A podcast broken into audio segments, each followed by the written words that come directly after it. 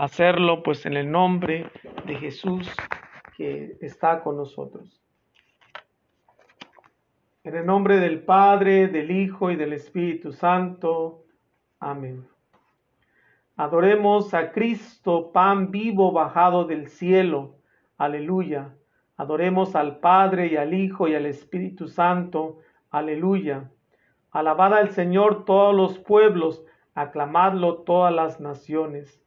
Fuerte su amor para con nosotros, la fidelidad del Señor es eterna. El verbo Dios encarna, unido siempre al Padre, y ve llegar su hora de su vida en la tarde. A muerte fue entregado por el traidor apóstol. Antes, en cena sacra, les da su vida a todos en pan y vino. Cristo se entrega en alimento. Con su carne y su sangre será nuestro sustento. Jesús, al humanarse, se da por compañero, da su vida en rescate, se da en su reino en premio. Oh salvadora hostia del cielo, excelsa puerta, al combatir al mundo, se muestra, sé nuestra fortaleza. A Dios, Señor y Padre, en Trinidad cantemos, al que, al que en eterna patria por siglos adoremos. Amén. Es un hermoso himno dedicado en, este, en esta solemnidad del, del Corpus Christi. Dice, primeramente es el verbo que se encarna y por eso decimos la carne, la carne de Cristo, el Dios que se encarna, se hace hombre, eh, pero no deja de estar unido al Padre, no deja su divinidad. Dice, y ve llegar su hora de su vida en la tarde. Sabemos que a las 3 de la tarde, eh, según nos narra la Sagrada Escritura y la tradición, a las 3 de la tarde fue cuando Jesús dio su vida y fue y entregó su vida, este, pero antes de entregar su vida en el, en el Calvario, se entregó en la cena santa, en la última cena, donde, donde se da a todos. Dice, en pan y vino, Cristo se entrega en alimento. Eh, Jesús se da como alimento para todos. Su cuerpo y su sangre será quien nos sostenga, nuestro sustento. Dice, al humanarse se da como compañero y de su vida en rescate se da en su reino en premio. Él es el premio del reino que alcanzaremos en, el cielo. Dice, oh Salvadora hostia. Sabemos que este, pues conocemos el pan como hostia, eh, que significa pues también de una manera u otra, pues este, esta entrega, eh, que dice, del cielo es la excelsa puerta, la, sagrada comunión, la sagrada Eucaristía es nuestra puerta al cielo. Eh, en el mundo que combatimos que la, Sagrada Eucaristía sea nuestra fortaleza, que sea quien adoremos en, eternidad por los siglos allá en el cielo. Pues quiero meditar en, este día, pues las lecturas de, este domingo que viene, eh, de esta gran solemnidad del Corpus Christi, cuerpo y sangre de Jesús. Eh, la primera lectura viene del libro del Deuteronomio, capítulo 8, versículo del 2 al 3 y de ahí salta del 14 al 16. En aquel tiempo habló Moisés al pueblo y le dijo, Recuerda el camino que el Señor tu Dios te ha hecho recorrer estos cuarenta años por el desierto, para afligirte, para ponerte a prueba y conocer si ibas a guardar sus mandamientos o no. Él te eligió haciéndote pasar hambre, y después te alimentó con el maná, que ni tú ni tus padres conocían, para enseñarte que no solo de pan vive el hombre, sino también de toda palabra que sale de la boca de Dios. No sea que te olvides del Señor tu Dios, que te sacó de Egipto y de la esclavitud, que te hizo recorrer aquel desierto inmenso y terrible, lleno de serpientes y alacranes, que, que en una tierra árida hizo brotar para ti agua de la roca más dura, y que te alimentó en el desierto con un maná que no conocían tus padres. Palabra del Señor la palabra de Dios. Te alabamos, Señor. Esta festividad de Corpus Christi, que ya prácticamente ya no es el jueves, ya es el domingo, donde varias, yo me imagino que ya casi todas las diócesis en el mundo eh, han pasado esta fiesta para el domingo.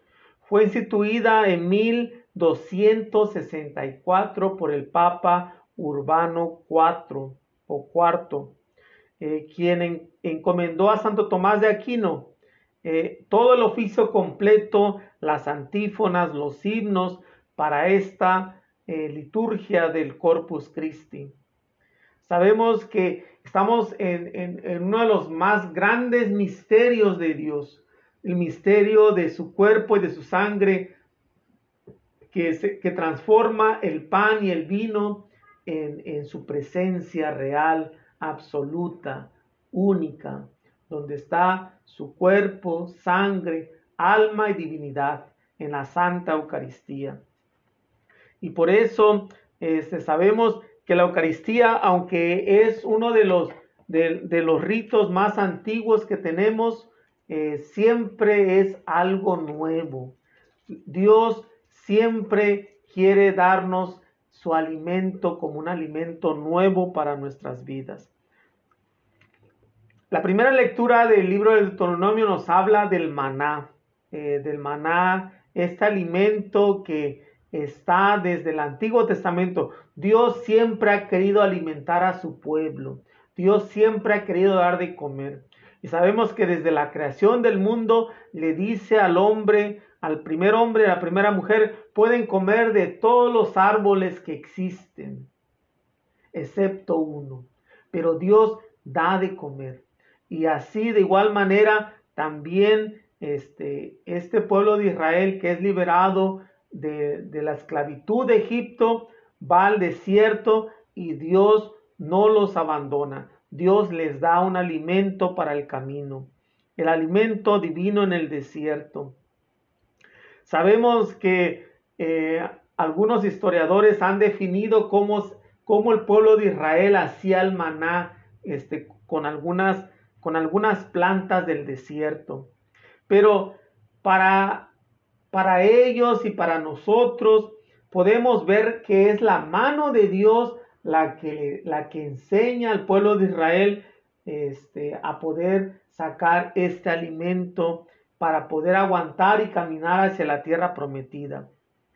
El pan del desierto pues va a ser vida, porque sabemos que si no comemos, morimos. Si no hay alimento, vamos a morir.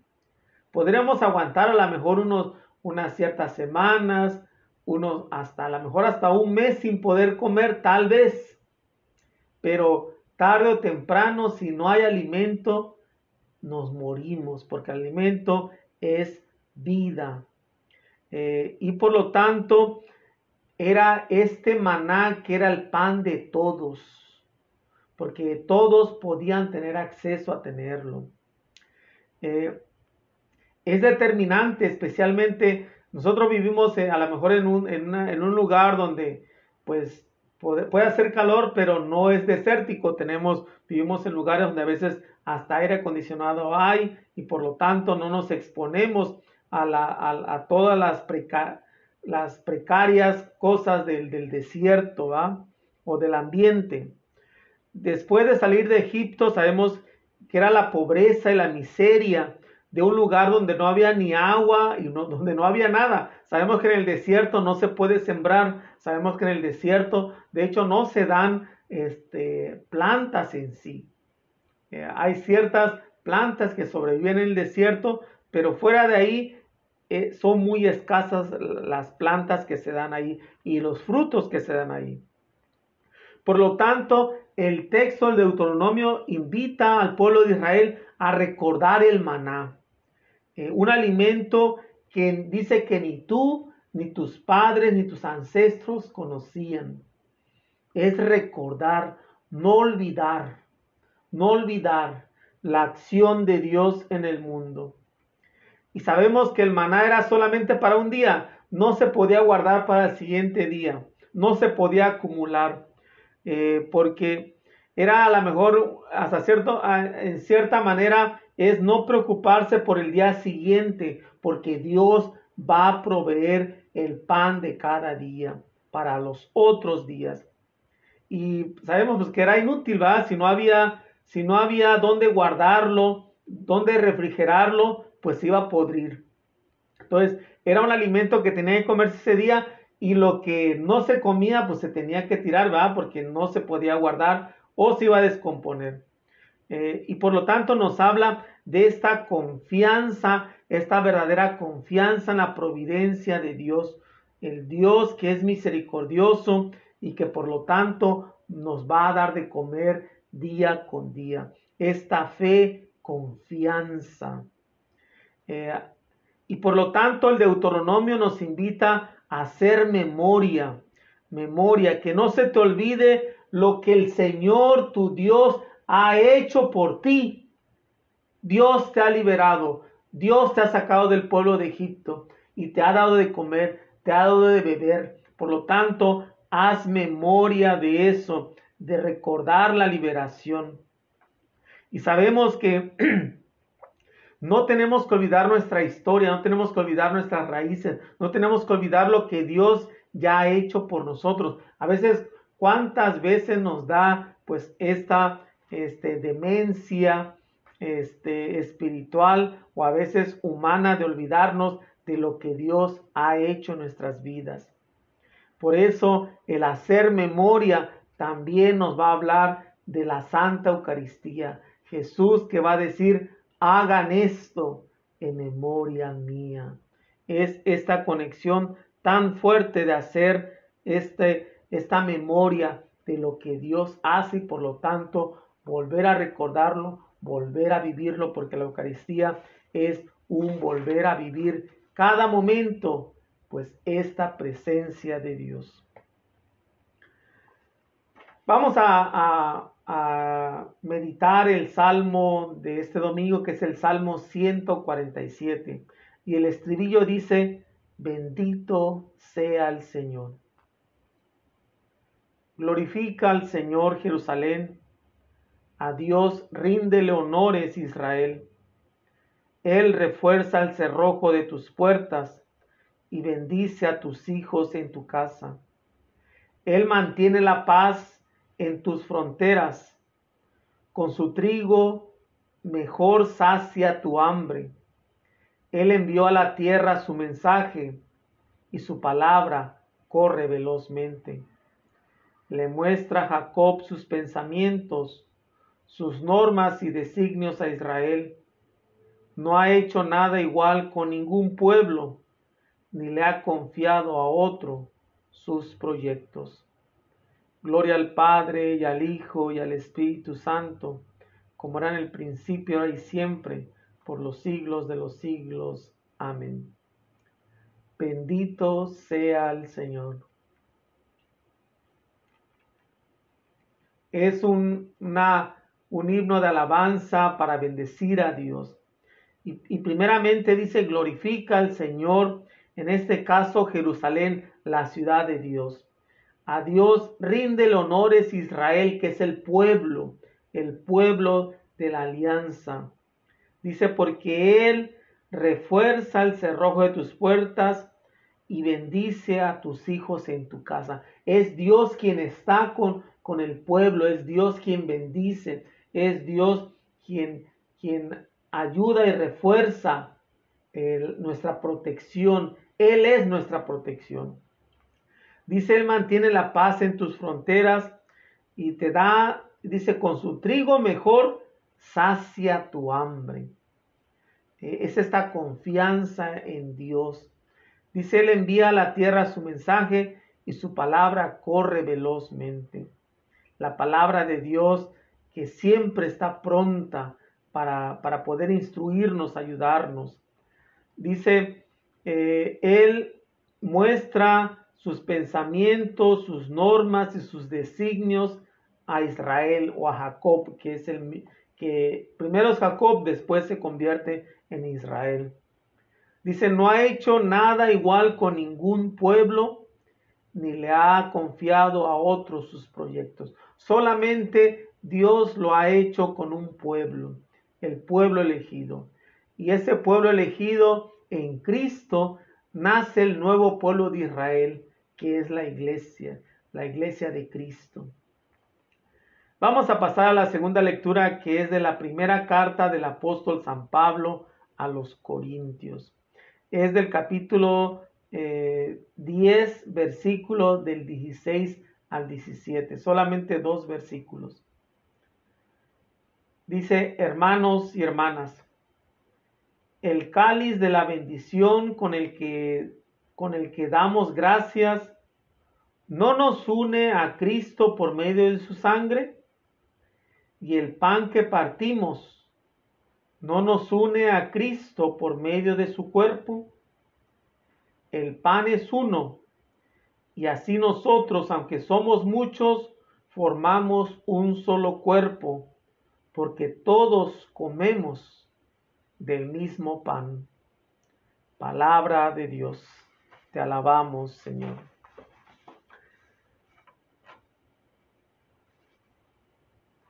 Algunos eh, hermanos eh, cristianos, protestantes, sabemos que no celebran la Eucaristía. La Eucaristía es, es algo que la iglesia eh, sigue celebrando desde, desde los inicios de la iglesia desde, desde Cristo que lo instituyó en la última cena. Y, a veces podrían a lo mejor preguntar, pero ¿de dónde, de dónde viene, verdad? Pues si Jesús lo hizo, ¿será que lo, se tiene que seguir haciendo? Y vemos en, especialmente este, en el Nuevo Testamento que nos habla de la Eucaristía, este es uno de ellos, esta primera carta del apóstol San, Pablo a los Corintios, capítulo 10, versículo 16, donde nos, donde nos presenta eh, pues este pan, este dice el cáliz de la bendición y el pan que partimos, el pan que partimos. Está hablando de la Santa Eucaristía. Es Jesús que se entrega eh, en acción pascual para la iglesia y que sigue haciendo haciéndose y recordando en memoria de Él. Y que sabemos que no nomás es un recordar, así como que decir, bueno, ya pasó, lo hizo una vez y ya no se volvió. Se sigue haciendo una vez más, todo el tiempo. Es la memoria, pero viviéndolo nuevamente. Eh, este es un, sabemos, es solamente dos versículos donde se nos presenta este texto para este domingo de esta solemnidad, pero es muy sustancial. Dice, expresa pues estos dos aspectos inefables de la Eucaristía, eh, que es el cáliz de la bendición y el pan que partimos. Pero San Pablo quiere a través de eso corregir las divisiones en la iglesia de Corinto. La iglesia de Corinto se distingue porque eh, se generan muchas divisiones hasta en la Eucaristía. Y por eso a veces sabemos que las divisiones eh, hasta cierto punto no es nada nuevo. Digo, no tampoco queremos decir que con eso justificamos el, el hecho de dividirnos. Yo creo que no es lo más apropiado, pero bueno, desde los principios de la iglesia existían ya ciertas divisiones. Y por lo tanto, eh, San Pablo quiere recalcar esto, que una de las cosas más importantes para, para la iglesia va a ser la coinonía, que significa la comunión de hermanos y hermanas. Porque participar en la sangre y el cuerpo de Cristo es entrar en una comunión sacramental, real con Cristo resucitado. Pero ¿cómo es posible que haya divisiones en la comunidad? Este atentado a la comunión de la comunidad de la iglesia es un contra Dios, es contrario de lo que Dios quiere. Por lo tanto, este atentado a la comunidad, estas divisiones, este, eh, afecta lo más fundamental de la Eucaristía, que hace la iglesia, que configura como misterio de hermandad y de fraternidad. La Eucaristía no va a ser, no va a ser una celebración para de yo y Dios, es de toda la comunidad. Por eso no nos queda como a veces eh, ponernos ajenos a lo, que, a lo que se vive, a lo que sucede en la Eucaristía.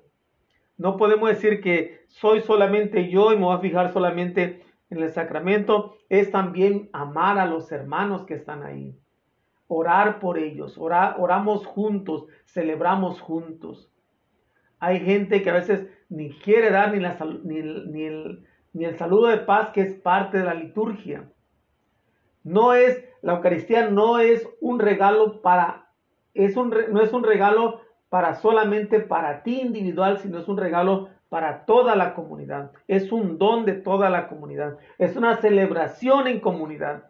Y por eso no tiene que existir las divisiones en la iglesia, porque el misterio de la hermandad y la fraternidad se encuentra fundado en la Santa Eucaristía. Las divisiones entre ricos y pobres, entre sabios e ignorantes, entre hombres y mujeres, no pueden mantenerse de ninguna manera en la iglesia. Y por eso también no es de que este, cierto grupo tiene que estar aquí o cierto grupo tiene que estar allá y que genere divisiones. A veces se hace por una celebración especial, ¿verdad? Reservar, pero no significa que siempre tiene que ser ahí así.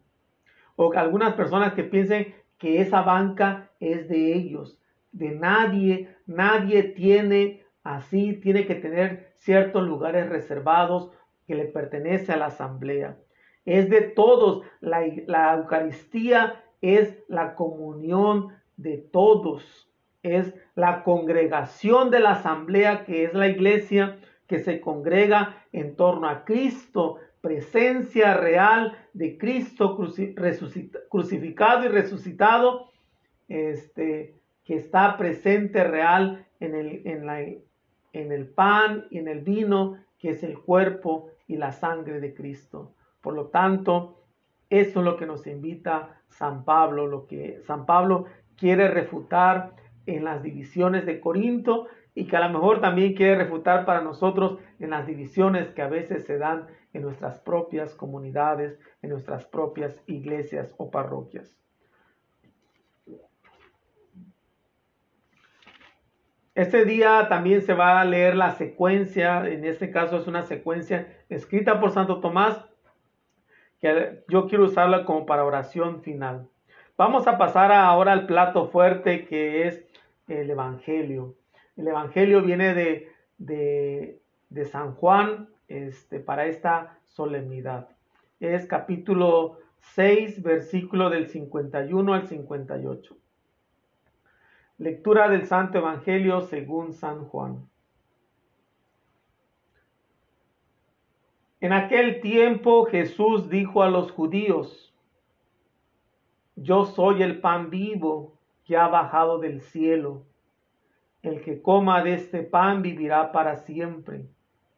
Y el pan que yo les voy a dar es mi cuerpo, perdón, es mi carne, para que el mundo tenga vida. Entonces los judíos se pusieron a discutir entre sí, ¿cómo puede éste darnos a comer su carne? Jesús les dijo, yo les aseguro, si no comen la carne del Hijo del Hombre y no beben su sangre, no podrán tener vida en ustedes.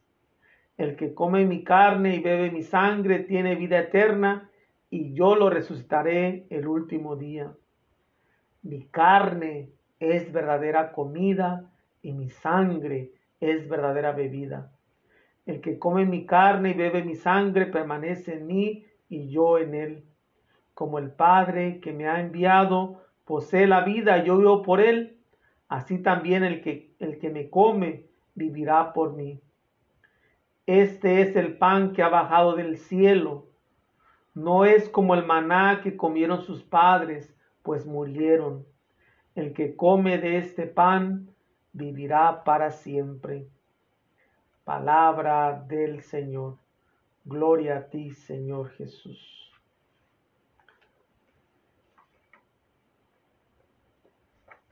Este Evangelio es una elaboración teológica y catequética del, simbolismo del maná, ¿verdad? Estamos en la primera lectura nos habló de, de este maná, del pan bajado del cielo. Ahora Jesús viene a darle un sentido nuevo a este maná. Él es el nuevo pan que ha, bajado del cielo y que ahora eh, este alimento de este Dios que quiere nutrir, que quiere alimentar a su pueblo, se va a ver revelado ahora en un don nuevo, en una alianza nueva, en, un, en un nuevo maná para el pueblo, para que todos puedan comer. Eh, eh, en la tradición cristiana el sentido eucarístico, este, sabemos que se, se, nos ha transmitido la, la, institución de la Eucaristía en la última cena. Eh, y especialmente San Juan no nos da el relato de, la última cena y nos da el discurso del pan vivo. Este se conoce especialmente este capítulo, el capítulo 6, como el discurso del pan de vida. No nos da ningún el relato de la última cena, pero sí nos da un discurso extenso sobre el pan de vida que es Jesús. La carne y la sangre eh, son conceptos radicales para hablar de la vida y de la resurrección. Y esto acontece en la Eucaristía, en la que se da la misma persona que se entregó por nosotros en la cruz. Es Jesús que se nos da, pues, que nos da a beber, a comer de, la, de su carne y beber de su sangre. Los dos elementos eucarísticos tradicionales que llevan a la vida eterna. Es un verdadero alimento de resurrección, porque Jesús dice, el que come mi, mi carne y bebe mi sangre vivirá para siempre y yo lo resucitaré el último día. Es el verdadero alimento de resurrección. El sacramento de la Eucaristía para el creyente pone al creyente en una relación vital y personal con el Verbo encarnado que nos lleva a la vida eterna. Es este hermoso relato eh, que Jesús nos presenta y él utiliza una vez más el nombre de Dios para decir, yo soy el pan vivo que ha bajado del cielo. Eh, dice, el que coma de este pan vivirá para siempre, porque el pan que les voy a dar es mi carne, para que el mundo tenga vida. ¿Cuántas veces no vivimos en el mundo y a veces pareciera que hay un hambre que no se sacia? Hay un deseo que no se llega a realizar. Hay un sueño que no se alcanza. Tenemos hambre, vivimos con hambre. buscamos siempre algo. Dios quiere ser ese alimento, quiere ser ese deseo, quiere ser ese sueño, quiere ser esa meta que se alcanza, que se da. Porque sabemos que si lo queremos hacer por nuestras propias cuentas, vamos a quedar desolados. Necesitamos de alguien, de alguien superior, que en este caso es Dios, que nos alimente de un pan que venga, de una carne, de una sangre, una bebida, una comida que sea para la vida eterna, que nos dé, que nos dé vida, que dé vida al mundo, eh, los judíos dicen, ¿cómo puede darnos a dar de comer de su carne? Sabemos que suena como canibalismo, suena como eh, es como si comiéramos carne humana. Sabemos que es este sentido eh, figurativo, pero que es verdadero y real en las especies del pan y del vino, donde Jesús se da, pero como este como alimento de resurrección, de su presencia real. Dice, si no comen de la carne del Hijo del Hombre y no beben su sangre, no podrán tener vida en ustedes. Una vez más, este sentido de encontrar vida, vida en abundancia. Dice, porque el que come mi carne y mi sangre tiene vida eterna y yo lo resucitaré el último día. Dice, mi carne es verdadera comida. No está jugando Jesús, no está hablando de sentido figurado. Él quiere dar su carne, su carne como alimento. Y mi sangre es verdadera bebida. Por lo tanto, este anticipo, este discurso del pan de vida que después se va a dar a, cabo en la última cena y que después se va a dar en la crucifixión, tiene una conexión muy estrecha, muy, este, muy cercana. Y dice que come mi carne y mi sangre permanece en mí y yo en él. Esta comunión con Dios que se tiene que dar.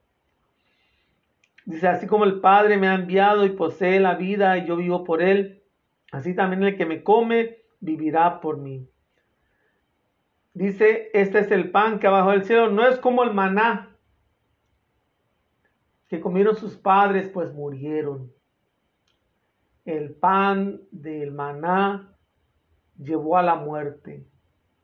El pan de Jesús llevará la vida. Llevará a la vida a la vida eterna, a la vida para siempre. Es este sacramento de amor, el sacramento del amor que se nos da en la Eucaristía. Es uno de los misterios más grandes que para muchos es difícil de entender y es difícil de aceptar porque nos habla de un misterio muy profundo. ¿Cómo es que se nos dan alimento en algo tan sencillo como es el pan. Pero es Dios que desde un principio, desde la creación del mundo, quiso siempre alimentar al ser humano. Y por lo tanto, a través de la historia, sabemos eh, de la historia de la salvación, cómo Jesús, cómo Dios se va manifestando a través de, de dar de comer, de dar de beber. Y ahora es en Jesús donde ahora Él se da como el alimento, Él se da como la bebida para que nos sostenga, para que nos dé vida y al final nos lleve a la vida eterna. Vamos a cerrar nuestros ojos, mis hermanos y hermanas, para ponernos en la presencia de Dios. Vitaminas quiere ser un encuentro a través de la oración.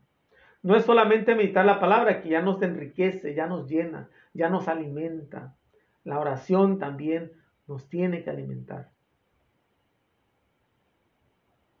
¿Cuántas veces nos hemos encontrado hambrientos, insatisfechos? A veces buscando algo que le dé más sentido a nuestras vidas. ¿Cuántas veces no nos sentimos vacíos? Nos sentimos a veces que de qué vale la pena hacer lo que hacemos. ¿Qué sentido tiene? A veces vivimos con un hambre que no se sacia, que a veces ni las cosas, ni los placeres, ni las comidas llegan a saciar, porque nuestro corazón está buscando algo más, nuestro corazón desea algo más. Y en esta hambre en esta necesidad, es cuando tenemos que buscar a Dios. Si nada te satisface, si nada te llena, si nada te le da sentido, busca a Dios. Acércate a Dios. Busca reconciliarte en el sacramento de la, confesión. Acércate a la Eucaristía, a recibirla, a unirte a Jesús para tener vida nueva. Acércate a Jesús. Acércate a un sagrario a orar a Jesús sacramentado.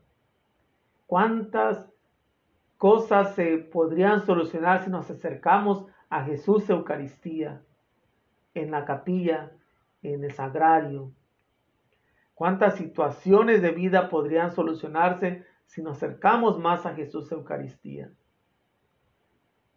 Jesús que quiere alimentar, quiere darnos vida, quiere nutrirnos, quiere fortalecernos, quiere ser el alimento del camino, el camino del desierto. Quiere ser el camino que nutra, que llene, que satisfaga. Ya no busques más. Ábrete a Jesús. Aliméntate de Jesús. Llénate de Jesús. Que Jesús sea el camino, la verdad y la vida, pero que sea el alimento de la vida eterna, que te haga llevar a la vida eterna. Padre nuestro que estás en el cielo, santificado sea tu nombre. Venga a nosotros tu reino. Hágase tu voluntad en la tierra como en el cielo. Danos hoy nuestro pan de cada día. Perdona nuestras ofensas como también nosotros perdonamos a los que nos ofenden. No nos dejes caer en la tentación y líbranos del mal. Amén. Dios te salve María, llena de gracia, el Señor es contigo. Bendita eres entre todas las mujeres y bendito es el fruto de tu vientre Jesús. Santa María, Madre de Dios, ruega por nosotros pecadores, ahora y en la hora de nuestra muerte. Amén.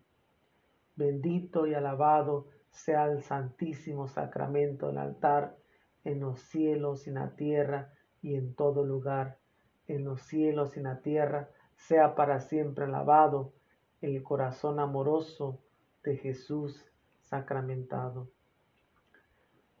Al Salvador alabemos que es nuestro pastor y guía, alabémoslo con himnos y canciones de alegría, alabémoslo sin límites y con nuestras fuerzas todas, pues tan grande es el Señor que nuestra alabanza es poca. Gustosos hoy aclamemos, aclamamos a Cristo, que es nuestro pan, pues Él es el pan de vida, que nos da vida inmortal. Doce eran los que cenaban, les dio pan a los doce.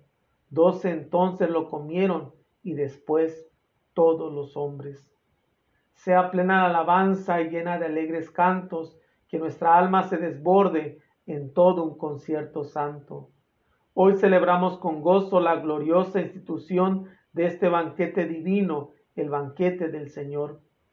Esta es la nueva Pascua, Pascua del único Rey, que termina con la alianza tan pesada de la ley. Esto nuevo, siempre nuevo, es la luz de la verdad que sustituye a lo viejo con reciente claridad que en aquella última cena Cristo hizo la maravilla de dejar a sus amigos el memorial de su vida. Enseñados por la iglesia consagramos pan y vino que a los hombres nos redimen y dan fuerza en el camino. Es un dogma del cristiano que el pan se convierte en carne y lo que antes era vino queda convertido en sangre. Amén. Quiero compartirles este, un pequeño ah, un pequeño pensamiento, este, una pequeña historia. Dice el joven que quería cambiar el mundo. Dice, hubo una vez un joven que quería cambiar el mundo que, predicó su filosofía y su verdad en los mejores años de su vida, pero veía que sus esfuerzos eran vanos. De pronto decidió, decidió continuar ya no con el mundo, sino con su país. Allí hablaban su mismo lenguaje y le entenderían mejor y además si lograba cambiar a, a su país, cambiaría al mundo. Así pues, los años siguientes se dedicó a recorrerlo y obtuvo el mismo resultado. Todo esfuerzo de cambio fue inútil. Recapacitó y, y decidió que tenía que empezar por su ciudad natal. Ahí conocía bien las costumbres y creencias, y al cambiar a su ciudad cambiaría a su país y después al mundo. En ese momento, en este momento ya era un hombre y recorrió su ciudad confiando en que por su experiencia los demás lo seguirían, pero el resultado fue igualmente negativo. Siendo ya un anciano, recapacitó y pensó que en toda su vida había vivido en, en un error que debió haber empezado por su familia. Y así cambiando su familia, cambiaría su ciudad, a su país y por último al mundo. Y así fue, y fue así como decidió, dedicó sus, los años que le quedaban de vida, tratando de cambiar a la gente más cercana a él, con los mismos resultados. El cambio jamás se gestó. Ya en su lecho de muerte le sobrevino este pensamiento. Me equivoqué siempre. Si hubiera empezado por mí, mi familia hubiera cambiado y mi ciudad, mi país y mi mundo. ¿Y tú hasta cuándo vas a esperar para cambiar? Sabemos que a veces es difícil cambiar a otras personas. A veces si queremos cambiar la realidad de, de, nuestras vidas, tenemos que empezar por nosotros mismos. Así esta historia de este joven que quería cambiar el mundo no pudo, dijo, bueno, mi, país tampoco pudo, dijo, bueno, mi ciudad tampoco pudo, bueno, dijo mi familia. Y al final, ya en el hecho de muerte, entendió que era, si hubiera empezado por sí, por, por él mismo, hubiera cambiado su familia, hubiera cambiado su país, perdón, su ciudad, su país y el mundo. Así nosotros, a veces es empezar por uno mismo el cambio. Y a lo mejor con nuestro ejemplo podemos ayudar a los otros a cambiar. Y de igual manera sabemos que en esta ayuda de poder transformar y cambiar las realidades de, la vida, del mundo, de nuestras familias, necesitamos de Dios. Que Dios empiece a dar fruto en nosotros para que los frutos resplandezcan con otros. Que Dios sea el alimento también que nutra nuestras vidas para que nuestras vidas pueda transformarse el mundo. Que Dios sea el alimento, sea este alimento de su cuerpo y de su sangre, del pan de la vida, del cáliz de la bendición, del cáliz de la salvación, quien nos dé vida nueva y por lo tanto transforme el mundo. Que nuestras vidas sean un reflejo y que se nutran en Jesús, que siempre está vivo y real en el santo sacramento del altar. El Señor esté con ustedes. Y la bendición de Dios Todopoderoso, Padre, Hijo y Espíritu Santo descienda sobre ustedes y permanezca para siempre. Amén. Pues sean felices, hagan que los demás sean felices, que la preciosísima sangre de Cristo los bendiga, los acompañe y siempre sea la, la razón y la vida de, de sus vidas. La Eucaristía es la fuente y el culmen de nuestra fe, de nuestra vida cristiana.